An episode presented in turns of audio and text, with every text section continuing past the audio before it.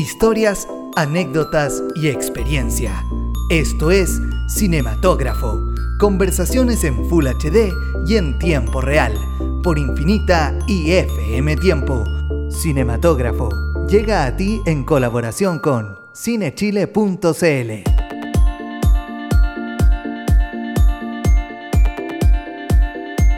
La realizadora norteamericana Ava DuVernay dijo alguna vez, si estás haciendo algo fuera de la cultura dominante, no va a existir un lugar fácil para ti. Vas a tener que abrirlo tú mismo o misma. ¿Cómo están todos? Bienvenidos, bienvenidas, bienvenides a un nuevo capítulo de Cinematógrafo, nuestro podcast de conversaciones de cine de forma relajada, didáctica, simpática, aquí presentados por FM Tiempo y también Radio Infinita. Soy Matías de la Maza, estoy acá con mi co-conductor Miguel Ortiz, como siempre, y también nuestro director musical Claudio Zapata. Eh, vamos a tener una invitada muy entretenida el día de hoy. Les recuerdo que este podcast, además de escucharlo en nuestros sitios web, infinita.cl y fmtiempo.cl, se encuentra disponible en Spotify y en Apple Podcasts. Solo nos buscan así como cinematógrafo. Nuestra invitada del día de hoy es directora de documentales como Locos del Alma y recientemente Lemebel, película que ganó la última edición del Festival de Sanfi, que estoy hablando de Joana Reposi. Joana, ¿cómo estás hoy día? Hola, ¿qué tal? Muy bien. Gracias. Bienvenida a Cinematógrafo. Gracias por la invitación. ¿Estás nerviosa? No, estoy feliz. La idea es conversar, no es, esto no es una entrevista, es una, una conversación sobre cine. Exacto. Y tenemos una pregunta base con la que partimos todos estos podcasts. ¿Cuál es tu primer recuerdo cinematográfico? Lemebel. ¿Lemebel? ¿Tu primer recuerdo o Sí, mi último sí. recuerdo? Tu primero, último. tu primer recuerdo cinematográfico, así como un momento en que tú dices me enamoré de lo audiovisual, me enamoré del cine o algo así que te haya marcado quizás. Tu primera película, tu primera ida al cine, tu primer beso en un cine, no sé. Te- te Bueno, me acuerdo de Flashdance, se me acaba el carnet, E.T., ET, cuando era muy chica. Eh, películas que me marcaron, claro, las primeras películas que uno ver al cine, ¿no? De eso me acuerdo. ¿Cuándo eh, tú claramente has, te- has tenido una carrera marcada por lo documental y que se fue cargando hacia allá y de hecho en algún minuto tuviste la oportunidad de estudiar afuera eh, de televisión documental? ¿Cómo se dio ese, ese proceso? ¿De, de estudiar cine Mm, documental? mm. Mira, yo la verdad, yo, yo soy periodista de, de formación, digo, porque nunca ejercí como periodista y Mm. nunca me gustó mucho el periodismo tampoco. Entonces, me acuerdo que en la escuela siempre me, me atrajeron mucho los ramos que tenían que ver con televisión. Como, Mm. como realización audiovisual Mm. y fotografía y revelaba fotos, tenía esos laboratorios en blanco y negro, ¿cachai? Y, y saliendo de la universidad eh, me puse a trabajar en una productora, tuve la fortuna de entrar en una imagen Ya. que una productora de las emblemáticas donde se hacía muy buena realización, como los primeros programas culturales, cine, etcétera. Y en paralelo, trabajando ahí, empiezo a hacer mi primer largo. Postulo al fondo, Fondart, y me lo gané. Y, em- y también postulé a estudiar cine, empecé a, a buscar una beca para irme a estudiar cine a Londres. Y me la gané también, British Council, así que fue un súper empujón para seguir haciendo lo que me gustaba. Pero finalmente me, me acerqué al cine porque me gustaba mucho la imagen Mm. cuando yo era pequeña eh, y cuando yo salí del, colegio no existían muchas escuelas de cine, pero sí sabía que la imagen y la foto era algo que me gustaba mucho. De niña, ¿qué hacías? ¿Grababas cosas, sacabas fotos, eh, collages de eh, álbum? ¿Cuál es como tu primera noción La- de, la- la- de la tú trabajando con la imagen? La cámara de foto. Yo tenía, mi viejo tenía una cámara práctica, de estas antiguas Sí, sí. Y se la pelé. Eh, y me acuerdo que sacaba fotos, fotos en blanco y negro, y me gustaba revelar, y estuve, me metía a clases de revelado de fotos, me gustó mucho la fotografía. Entonces, desde pequeña siempre saqué fotos. Se nota en tu documental. Sí, Mm. pues que me gusta mucho. Ay, eh, y de hecho te quería llevar de vuelta a la escuela de periodismo porque alguna vez lo, lo habíamos comentado con Miguel cuando hablábamos del, del documental del MBL, que la diferencia que puede haber entre un documental, comillas, periodístico y un documental cinematográfico y cómo son géneros completamente distintos. ¿Tú eh, en qué minuto como que te diste cuenta que quizás, claro, lo más periodístico no te interesaba tanto y sí te interesaba más lo cinematográfico, lo artístico? Siempre.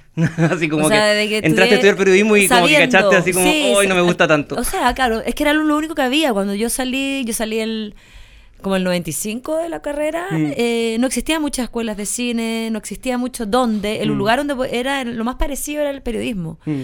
Pero siempre supe que no me gustaba el periodismo, sino que me gustaba la foto. Entonces, eso fue súper marcado en, mi, en la carrera.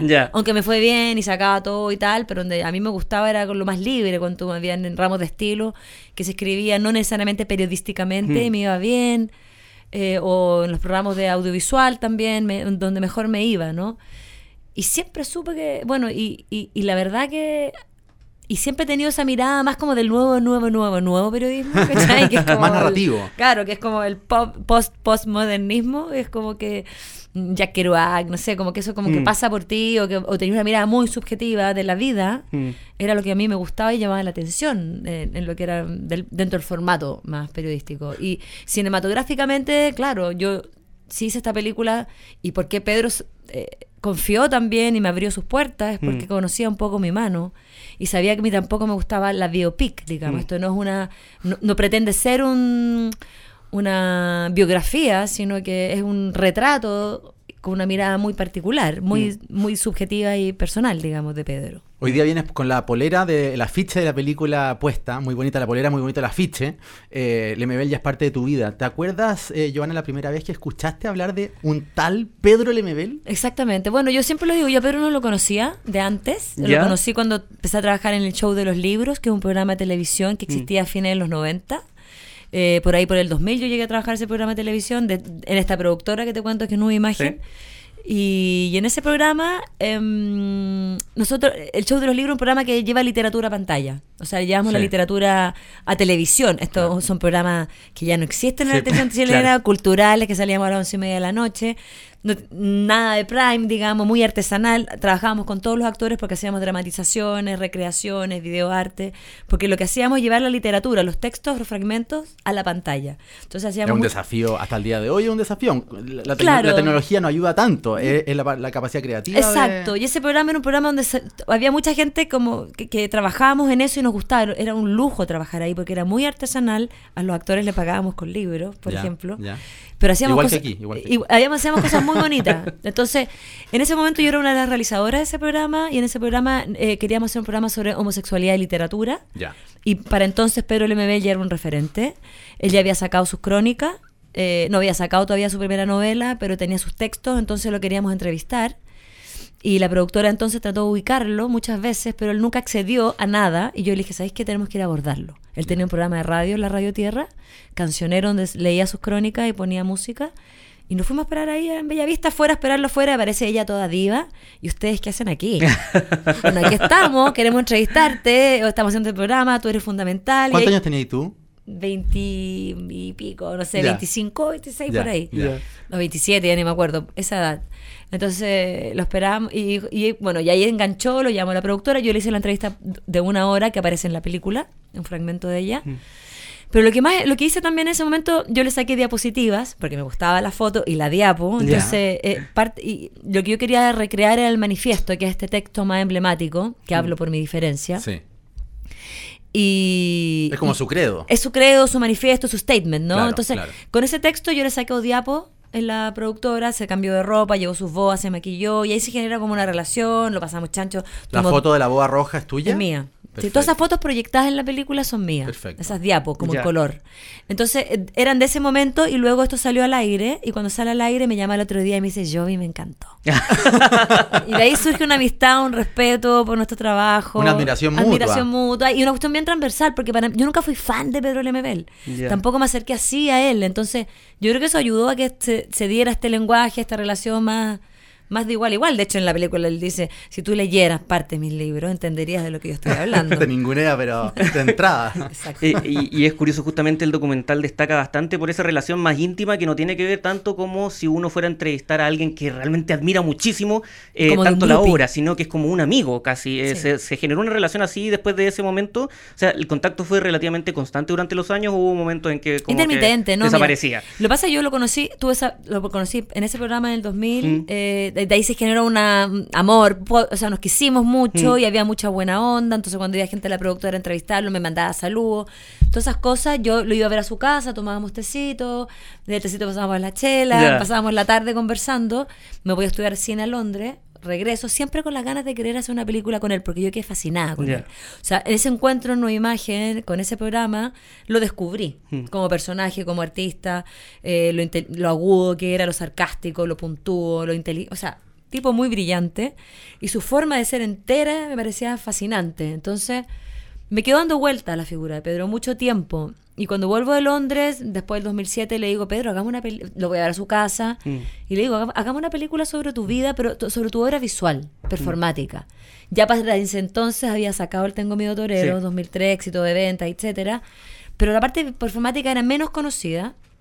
A mí me llamaba mucho la atención porque me permitía cinematográficamente trabajar con un lenguaje y con una textura mucho más interesante Exacto. cinematográficamente. Entonces, eso es, y empezaba a grabarlo durante ocho años, donde iba con cámaras de amigos prestadas, etcétera, a filmar esos encuentros. Mm. ¿En qué minuto dijiste así como, ya, quizás es el momento de empezar a darle forma a este material y transformarlo derechamente en lo que hace el resultado final?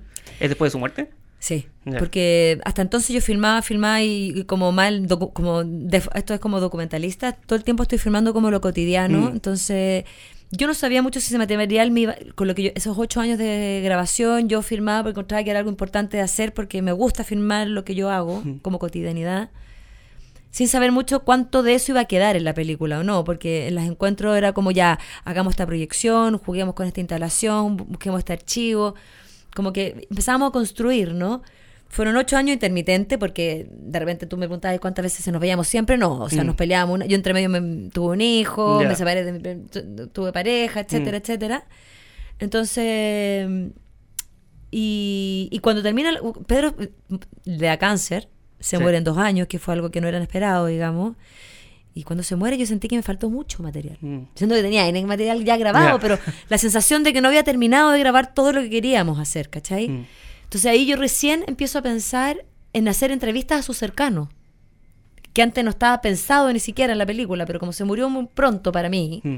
Empiezo a entrevistar a más de 40 personas que fueron amigas de él en distintos momentos de su vida. Me, trato de ubicar al Pancho Casas también, porque antes tampoco estaba en la película. Entonces, eh, y, y empiezo a buscar también archivos de gente que estuvo con él en distintos momentos de su vida. ¿Dejaste material fuera? Tienes mu- tenías mucho mu- material. mucho Y- material. Y, en ese, y en esa edición de decir, pucha, qué lata tener que dejar esto fuera. ¿Cuidaste a Pedro Lemebel? ¿Hay cosas que accediste a, a información, a cosas que él dijo que tú como directora de este documental dijiste, ¿sabes qué? Esto no lo quiero poner porque o lo deja mal parado o no lo retrata como eh, la gran figura que es. Por Eh, supuesto, por supuesto. Yo creo que cuando uno está en esa grabación, en esa intimidad, hay muchas cosas que uno dice, ¿para qué? Mm. ¿Qué sentido tiene? Eh, eh, ¿Aporta lo que yo quiero contar o no? O sea, cuando tú, tú hacías una película, tenías un punto, yo por lo menos tenía un punto, súper- punto de vista muy claro, sabía lo que quería contar, lo que no quería contar, lo que era relevante o no, y en esa, en esa decisión dejáis cosas fuera, por supuesto, si tenías mucho material. Por supuesto. Hay una escena a mí en particular que me llama mucho la atención, mucho, que es una, eh, una escena emocionante. A todo esto, no lo hemos dicho, el documental es maravilloso, Sí. divertido, profundo, es una propuesta clarísima, como tú dices, eh, tu ojo se nota, tu propuesta se nota desde el primer minuto. Cuando empieza el documental uno dice esto ya, ya sepa dónde va la mano. Eh, te felicito por eso, me encantó el documental, yo además soy fan del MBL. Eh, pero eh, hay una escena cuando tú le pones la diapositiva en que él sale con su mamá y él se detiene y dice, ay, mi mami, mi mami, y tú te tomas el tiempo de dejar ese momento que se hace largo, pero también sobrecogedor. Eh, y en, esa, en ese visionado de diapositivas con él hay momentos en que evidentemente él está copeteado. Eh, ya sabemos cómo, cómo eh, Joana Reposi eh, nos presenta a Lemebel en el documental. ¿Cómo es Lemebel para ti? Cuéntamelo con tus palabras. Es que- Eh, mm. ¿Quién era Pedro Lemebel? Más allá de lo que ya sabemos, gracias en parte a tu documental. Mira, es que la- es como lo está en la película igual, ¿ah? o sea, yo siento que Pedro para mí es un poco como lo presento, es un personaje fundamental para la historia de Chile, Mm. no solamente por su político, por lo político, porque siento que él era político, se paraba, tenía una postura política ya como se vestía, como se 24/7. enfrenta- Claro, no era un tipo que se llegaba a casa y se sacaba en la careta, digamos, era él era político, se ponía la taco aguja, y es un acto político que, que tiene que ver con su historia, ¿no? Con su desde su per- eh, desde su desde su homosexualidad y desde su eh, marginalidad, él habló eh, sobre derechos humanos, ¿no? Claro. Y esa política la llevó siempre en sus textos y en su, en su cuerpo, que es como su obra y su arte. Pero también, o sea, yo siento que Pedro es ese político, esa persona aguda, inteligente, valiente, visionaria, porque no, no olvidemos que partió hablando de temas fines de los 80 en dictadura, Sí, que súper eh, vanguardia. Uno lo olvida, Mm, sí. porque Mm, lo tenemos muy mm, cerca. Pero, pero además era un tipo muy frágil y sensible y bastante escucha. ¿Era feliz? Da la sensación de un personaje, además de todo lo simpático que puede ser en la talla, en la Mm. salida, ¿cierto? Estas respuestas que de repente saca, que sacan risa en, tu, Mm. en, tu, en la historia. ¿Era un tipo que tú sientes que era un tipo realizado, feliz con lo que hacía? Porque Sí. siempre tiene un lado como oscuro, como decadente, no quiero decirlo... Sí. eh, Como los genios locos que tienen como ese yin y el yang, ¿no? Claro. Que es como eso del oscuro y el luminoso. ¿Quién no lo tiene también? O sea, es como es la fragilidad y las, las doble lecturas que uno tiene como ser humano, que es lo que te hace fascinante y atractivo también. Mm. Pero yo te diría que sí, Pedro fue súper feliz. Lo que a mí me gustó mucho, lo que me gustaba mucho era su humor. Como la negro, como la noche oscura, Claro, ¿no? como la capacidad de reírse de sí mismo Sí, también. sí. Esto de. Y también eh, era un tipo súper vividor, que le gustaba vivir. Y, y era súper como presente. O sea, un tipo que escribía de lo que le pasaba. Intenso también. Y eso es fascinante para tenerlo como Sí, amigo, ¿cachai? sí, sí. Más que como enemigo. Mejor. Claro. Pero, pero, pero sí, yo creo que un tipo que era, era estaba súper resuelto como en su vida. A pesar de que no tuvo un gran amor en su vida, él tuvo grandes amores Mm. eh, que tiene que ver con sus grandes amigas y con y, con, y tuvo sus romances que tenía. Claro. Pero no era un tipo para tener amor, como bien lo dice en la película. Hay una propuesta muy interesante que haces en el documental que es que eh, las entrevistas que hay a sus cercanos no les vemos las caras. Vemos siempre es una imagen, es un relato y ni siquiera es como que aparece un GC y de nuevo ahí es donde se nota eh, la... Quizás el, el no interés en hacer algo periodístico, que al fin y al cabo no, no es cine, sino que esto es profundamente cine. Eh, ¿Tuviste claro siempre eso, que las entrevistas y las fuentes iban a ser como detrás de cámara? Sí, clarísimo. De hecho, la, la- montajista que es la Titi Vera Gallo, que es una súper montajista, lo cuenta así como en an- anécdota, que cuando yo llego en el material le llevo todas estas entrevistas, pero me dice, pero, pero estos buenos no tienen imagen. ¿Qué voy a hacer? ¿Qué voy a hacer? Y yo así, Te pegaste en la cabeza. tranquila, tranquila, así como que, así, pero angustiada me decía, pero no lo puedo creer. O sea, no las grabaste con No, imagen, no, grabaste solo el audio. Decididamente la- puro Mira, audio. O sea, no había opción. Jugado. Jugadísimo. Claro, había cero opción de Cero de opción, y lo tenía clarísimo. O sea, siempre supe que a mí me interesaba que la película fuera de él. Y todas estas voces para mí, como te comenté, para mí fue como entender a este personaje porque yo, yo me acerco a él siendo más amiga, más que Mm. admirando, conociendo mucho de su obra o ser una gran filósofa, estudiosa de la obra de Lemebel, que probablemente sé poco, ¿me encachas ahí? Mm. Entonces, ay, cuando él muere yo empiezo a investigar, la verdad, profundamente a sus cercanos y tal. Entonces siempre supe que si es que alguno de ellos fuera a hablar en la película, Mm. fuera como aparece. Que fueran como ciertas pinceladas que me pusieran algunas cositas en contexto para que se pudiera comprender la dimensión de la obra de Pedro. Pero no me interesaba, aunque fueran personajes súper fundamentales. Yo entrevisté al director del Reina Sofía Mm. y no está en la película. Pero lo fui a entrevistar, está en los créditos, sí, porque me dio entrevista, Sí. que es un tipo que no da entrevista a nadie, es un súper bacán, estudioso eh, del, del arte moderno, contemporáneo. Pero, pero sí, la tenía. eh, Fue, fue siempre, su- ni siquiera ponerle un GC, Mm. Como va a decir quién es. Y me decía, me acuerdo, mi, mi- mi- pareja, que es Manuel Mayra, que es periodista también, Mm. y me decía, ¿estás segura? Estás súper convencida de eso, y creo que no es necesario. Mm. Cuando eh, claramente la película tiene una historia que es lo que apuestas tú, el ML performático por sobre el ML escritor.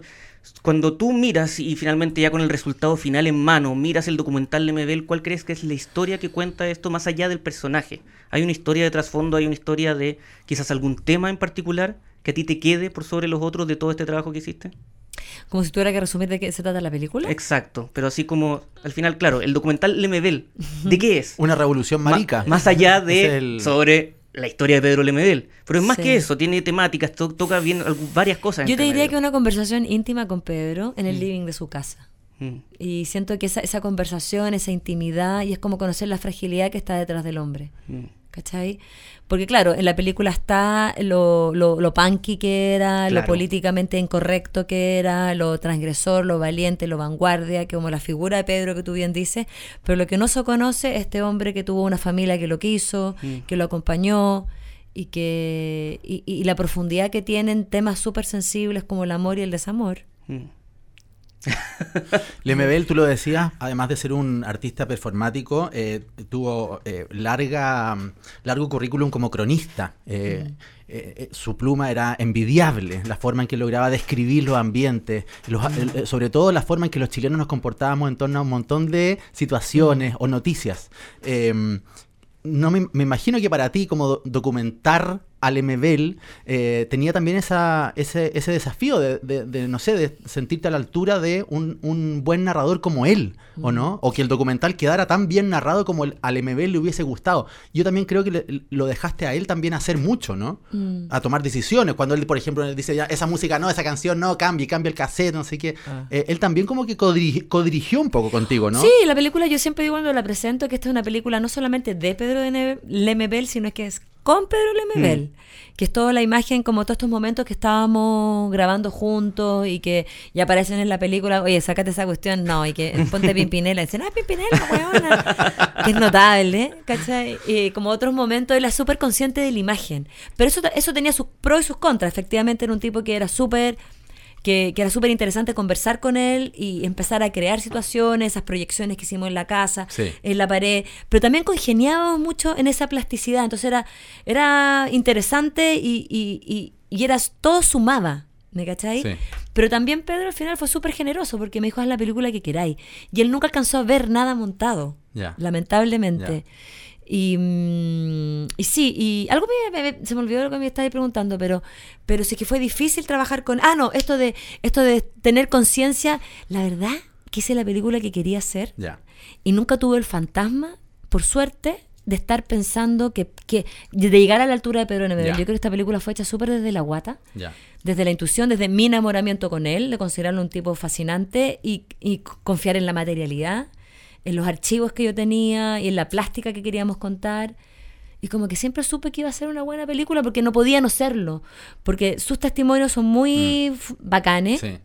Sus reflexiones, su mirada de mundo, como tú bien dices, su literatura. Están, se echa tanto de menos esa forma crítica Sí. de mirarnos. Aguda, ácida. Y como, claro, como te- esa, como esa crónica del, del santiaguino, del chileno, es tan... eh, Yo Siempre dando en el clavo. que, que, que, que es súper único. ¿Cuál es el ojo eh, en, este, en este cinematógrafo? Hemos conversado con directores de cine y, y aprovecho ahora que eh, estoy contigo como directora de documental. Les pregunto a los cineastas cuál es el ojo, dónde tienen que afinar el ojo los cineastas. ¿Dónde afina el ojo una documentalista? ¿En qué, en qué te fijas? Por ejemplo, esta decisión de no, de, de no grabar las entrevistas con, con imagen. Mm. Eh, ¿En qué te sientes documentalista? En el punto de vista. Yo creo que es fundamental el punto de vista. Es como tú miras esa historia. Por ejemplo, esta película no pretende ser una biopic ni una biografía de Pedro Hermes De hecho, no lo es. No lo es y ni me interesa que fuera. O sea, y tampoco me hago cargo de todos los temas que probablemente mucha gente quiere ver. A lo mejor no está el activista, no está el, eh, el que estaba en todas las marchas, que es un Pedro Lemebel mm, que en Chile mm. estu- estuvo súper presente, sino que es la mirada que yo tengo sobre este Pedro Lemebel. Es mi relación con él y es lo que yo quise mostrar de Pedro. Yo Quizá un periodista habría sido mucho más así. o- o por- más riguroso en la, en la en línea de tiempo. Claro, en, en- contar todos los datos. eh, la Gladys Marín tampoco aparece, aparece una foto que es mucho Del más sutil. funeral. Por ejemplo, el funeral al final. No, o- entraba ahí en ese tema y tenía ahí otro documental, la o sea, amistad de tenés Lemebel con Marín. Claro, si tú te metes en el biopic, te tenés que meterte en todos los contenidos que a mí no me interesan. Entonces yo siento que un- lo que la- lo que hace, lo que, lo, lo que es fundamental para un cineasta, documentalista de ficción, Mm. es su mirada. Es lo particular de esa mirada. Mientras más particular, mientras más jugado, mientras más apuesta hay ahí, para mí es mejor película. Es mucho más honesta, porque sabéis quién está contando eso. Mm. Cuando terminas un proyecto, ¿qué tipo de realizadora eres en el sentido de cuando lo evalúas? ¿Eres muy autocrítica contigo o tienes la capacidad de decir, pucha que me quedo bien? Ah, yo creo que nuestra película me quedó increíble. Soy cero autocrítica. Pero sí, lo que pasa es que trato de hacer, a mí me gusta, en él, es que me gusta mucho la realización. Yo era VJ también, fui VJ, y en esta película se puede ver harto de eso, como la propuesta plástica que tiene, ¿no? Me gusta mucho la imagen y el sonido, cómo juega el sonido y la imagen y cómo crearse emociones y sensaciones. Y, y claro, y uno es autocrítica, pero uno es autocrítica mientras estáis narrando. Ya cuando tenéis la película terminada, yo creo que uno trata de hacer lo que mejor puede en ese momento. Mm. Y de las películas que yo he hecho en mi historia pasada, como que las veo y me gustan, ¿no? como que las disfruto. Eh, no, hay- no he tenido ni una película que diga, "Ay, esta cuestión no me gustó, chao. O bueno, de repente las miráis y ya le puedo sacar este pedazo, voy a un poquito largo, como ciertas secuencias. Pero como película, yo creo que las películas pues hay que soltarlas, yo creo. Y, y ir a otro proyecto, hay que empezar ya next. En, el, doc- en el documental, perdón Matías, en Sí. el documental, de hecho, a propósito de lo que estás contando, hay mucho silencio, que no son silencio, pero son eh, eh, melodías que acompañan imágenes, Mm. que yo en un momento dije, se me hicieron un poquito aburridas, pero después al salir decía, pucha, si no hubiese sido por esos momentos que finalmente te ayudan a digerir lo que acabas de ver Mm. y, a, y- y a plantearte qué me dice a mí este, es- este momento que acaba, que acaba de ser contado. Entonces al final se agradecen esos espacios de Silencio. Silencio, A mí me encanta. piensa. Claro, es que ¿sabes lo que pasa? Que también yo, como que la deformación periodística, cuando uno, yo trabajé en televisión también harto El tiempo, ritmo Es como que televisivo. la música, el off, el El tag. estar siempre arriba. El miedo al silencio. Mm. El miedo a que no pase nada. Yo creo que eso es fundamental. Sobre todo si estáis bombardeando con tanta información visual, sonora. Porque claro, hay momentos de, de- de barroquismo sonoro o de, no sé si música, pero cosas que están pasando, Mm. visualidad bien barroca, mucha, mucha textura en la película, mucho grano, mu- mucha ahí ruido. Mm. Entonces hay momentos que el silencio viene perfecto. Y es como, toma. Dije, como tú bien dices, digiere, piénsatelo, cómetelo, trágalo y después comienza de nuevo. Y, y me parece que eso es eso, eso es lo- la gracia que tiene el cine también. Y que lo que permite hacerse también en una sala de cine. Que no estáis en la televisión, probablemente si estáis en la televisión tenés, ten- tenés que tener otro ritmo. Claro, no, ¿cachai? te cambian de canal. po. Pero si estáis metido en un en este como cubo negro que es un cine, estáis echado para atrás, es maravilloso. Eh, eh, hablando justamente del sonido de la película, ¿cómo fue el trabajo con Camilo Salinas en materia de... eh, en el- el- con respecto a la música? Que yo encuentro que es bien especial el trabajo musical que hay dentro de este documental. Eh, ¿Fue algo que se vio de antemano o él veía el producto final y ahí empezaba a componer respecto a esto? Trabajamos juntos. Sí, eso es como que el, el trabajo sonoro vino, de- vino desde el montaje, desde que estábamos montando con la Titi, a mí me gusta trabajar varias capas sonoras para abajo, como los ruidos, como que no sea algo tan melódico. Y con Camilo nos juntábamos también, yo montaba un, iba a hacer las, nos juntábamos en su taller maravilloso, que tenía su piano ahí, y veíamos la imagen, mira, para esto necesitamos hacer esto, esto, esto, y el Camilo iba co- componiendo. Pero también Camilo tiende, es bien eh, melódico. O sea, quítale, quítale, le decía. Es como, a la, como a la- a la- igual que con la ti. Es como, pero ¿cómo no? Sácale, como, quítale eh, notas a la música. Porque sea más a des- minimalista. que sea a destiempo. Y me decía, oye, bacán esta weá. Así como, como que también para él era un desafío trabajar y estaba fascinado. Y eso lo íbamos, y lo íbamos trabajábamos un poco, después él se iba solo y se iba en su volada y traía cosas maravillosas. Sí. Pero con el Camilo, trabajé con gente increíble en filete. Es justamente muy especial eso que hace la música de que, claro, como que en un minuto podría lanzarse con una canción y no, son notas, así Sí. es como bien sutil ese trabajo Sí. en ese sentido. Sí. Cuando gana Sanfic, eh, es de toda, de- se siente como una confirmación, así como ya, lo hice bien. O sea, no solo lo digo yo, sino que lo hizo otra persona más. o es algo que no le das tanta importancia también, a pesar de, asumo que la gratitud de un reconocimiento. No, yo, estoy, yo no estoy ahí con los directores y dicen, ay, que no me importan nada los premios. yo creo que los premios son bacanes. O sea, en el fondo hay un equipo de trabajo atrás que estuvimos 8 años, 12 años trabajando, ¿cachai? A pulso. Y finalmente sí, yo que sí creo que en los festivales de cine existe ya la elección para quedar en un festival. Eso no tiene que ver con que tu película sea buena o mala, porque hay muchas películas ma- buenísimas que no quedan, tiene que ver con una curatoría, con decisiones políticas para quedar seleccionado. Eh, fue increíble estar en, en Berlín, en todos los festivales que hemos estado, y en Sanfic. Y luego cuando ganáis también es una decisión de un jurado también. O sea, eso no te dice que es la mejor película de Chile, porque hay muchas buenas que a lo mejor ni siquiera llegaron, no sabían que existía Sanfic, o más under, o más indie. Y que, y que, y, y que de alguna manera dice sola- coro- corona, corona un proceso. Y eso para mí me deja súper satisfecha.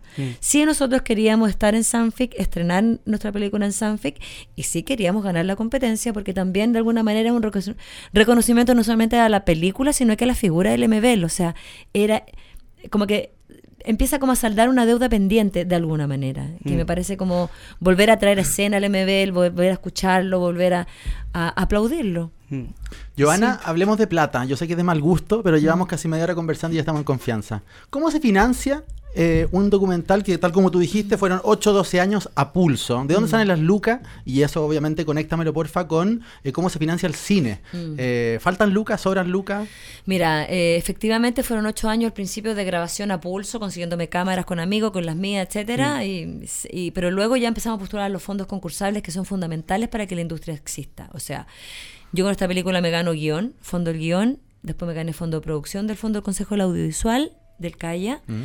Eh, tengo una coproducción colombiana que me ayudó con financiamiento y nos ganamos el Banco Estado. Perfecto. Y además de Corfo. Y ya se fue el patito. Sí, eso fue terrible. O sea, creo que, que la industria chilena ha llegado a donde está porque hemos tenido súper buenas producciones que han sonado internacionalmente. Ca- Pato Guzmán se ganó Cannes, Claro. yo ganó Berlín con el Teddy.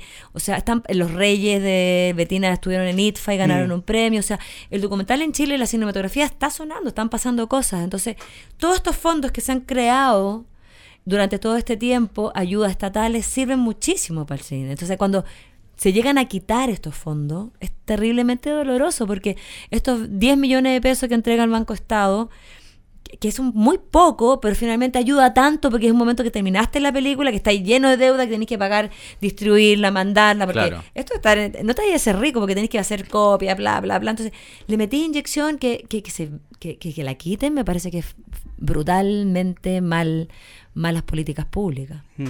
Y es necesaria que exista. Esto y mucho más. ¿Vaya al cine? Así como de forma continua. Este último tiempo, no, o sea, me pasaban puros festivales de Sí, cine. me tinca que el último tiempo de arte Y lamentable, y sabéis que lamentablemente estando en los festivales, lo único que uno quiere hacer es ir a ver películas, Mm. pero estáis haciendo prensa, Mm. estáis entrevi- conversando, estáis haciendo lobby, o sea, o te tomaste un cóctel, o el otro día tenías una fiesta, o sea, es difícil.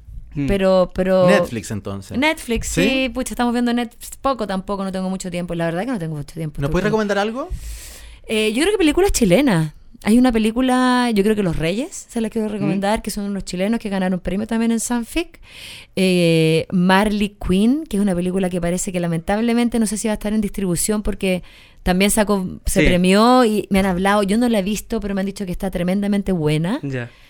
Eh, y eso, y está el Pacto de Adriana, que es antigua, pero está hoy día ocurriendo eh, la, la de, de la Alicia Torosco, no sé si la conocen, que ganó muchos premios. Está ahora en Chile ella, está en septiembre, ahora haciendo muchas funciones en Salacá, etcétera. El Pacto de Adriana, métanse a buscarlo, que son películas que son fundamentales. Lo voy a anotar de inmediato. Quiero bajar un poco el nivel. La casa de papel, todas estas cosas más populares, más de maratones adictivas de lo que ofrece Netflix o, o- u otras plataformas de streaming. Lo, lo más comercial. ¿No lo ves? ¿No te interesa? ¿No, no engancháis con ese tipo de O historias sea, más sí, livianitas? sí. Ya, o sea, me- eso. me comí- me- este, me- Placer es cu- culpable, Estuve viviendo en. Berlín, eh, me llegué hace en marzo de Berlín, estuve allá y me comí la película de, o sea, no, la serie de Pablo Escobar. Ya, ok. Ya. Maravilloso, me enamoré de Pablo Escobar. No sé si yo estuve en Colombia, me decían, ah, Pero es que es un tipo fascinante, es que tiene todo lo oscuro. Como personaje, me Es un personaje Ya. que es fascinante. Bueno, o la gente se enamora de Charles Manson. Sí. O sea, O es sea, como- te- es un tipo que tiene un oscuro, pero también tiene esto de, Robin Hood, que es súper interesante. Pero claro, el patrón del mal, que lo encontré El bueno. patrón del mal. Mm. Buenísimo. Perfecto. ¿Con cabrita? ¿Con cabrita o, o sin Luis cabrita? Miguel, Luismi también. viste? ¿La Sí, serie? Las primeras capítulos y lo encontré notable. Ya. Sí. ¿Las cabritas en el cine te molestan? Es, es como O sea, a mí me cargan las cabritas, no me gusta mucho lo plástico. no, la verdad no me gustan a mí. Me, me Bueno, encanta. las cabritas no son plásticas. Sí, es como comer azúcar, no sé. O, A ver, es distinto el azúcar que el plástico. No lo vamos a discutir Bueno. acá, no lo vamos a discutir acá, pero es bueno. como algo plástico. no, no, la verdad es que nunca me han gustado las cabritas, por suerte. Me Me encanta porque estamos haciendo como una suerte de compilado en donde todos los invitados les preguntamos Sí. si les gustan las cabritas o no. Entonces después en grupo. Vamos a hacer un mega mix donde vamos a mostrar las respuestas de todos. Así Claro. como finalmente. ¿Están a favor o en contra de las Claro, cabritas? preferiría tomarme una champañita. en el che- De repente en Sheffield uno había estos Mira. festivales que tú podías comprarte una copa de vino o un- ¿Ya? y te tiráis para atrás y te Estupendo. con unas, unas aceitunas, ponte tú, unos quesitos. Eso me gustaría más que unas cabritas. Perfecto. Joana Reposi, muchísimas gracias por haber venido a Cinematógrafo. Lo pasamos genial conversando contigo. ¿Las poleras Y- dónde las van a vender? Sí, eso, Ah. el datito de las poleras porque queremos unas. Tenemos estas poleras de que vamos a empezar a venderlas desde el lunes. Instagram y Facebook vamos a meter el, el MBL Film, vamos a tener toda la información para que puedan acceder a ellas. ¿De quién es el arte de la del El arte, afiche? el póster eh, lo hizo Natalia Heise, que fue una gran artista, donde nos ganamos el Best Póster en Berlinale, ya itinerado por todo el mundo, donde el festival que voy lo ponen como imagen corporativa, así que estamos muy Yo quiero una. M. Ok. Ya. Hoy que estáis flaco. Odié. Muchísimas gracias por haber venido Cinematógrafo y muchas gracias a todos los que nos escucharon. Nos reencontramos en un próximo capítulo. Gracias.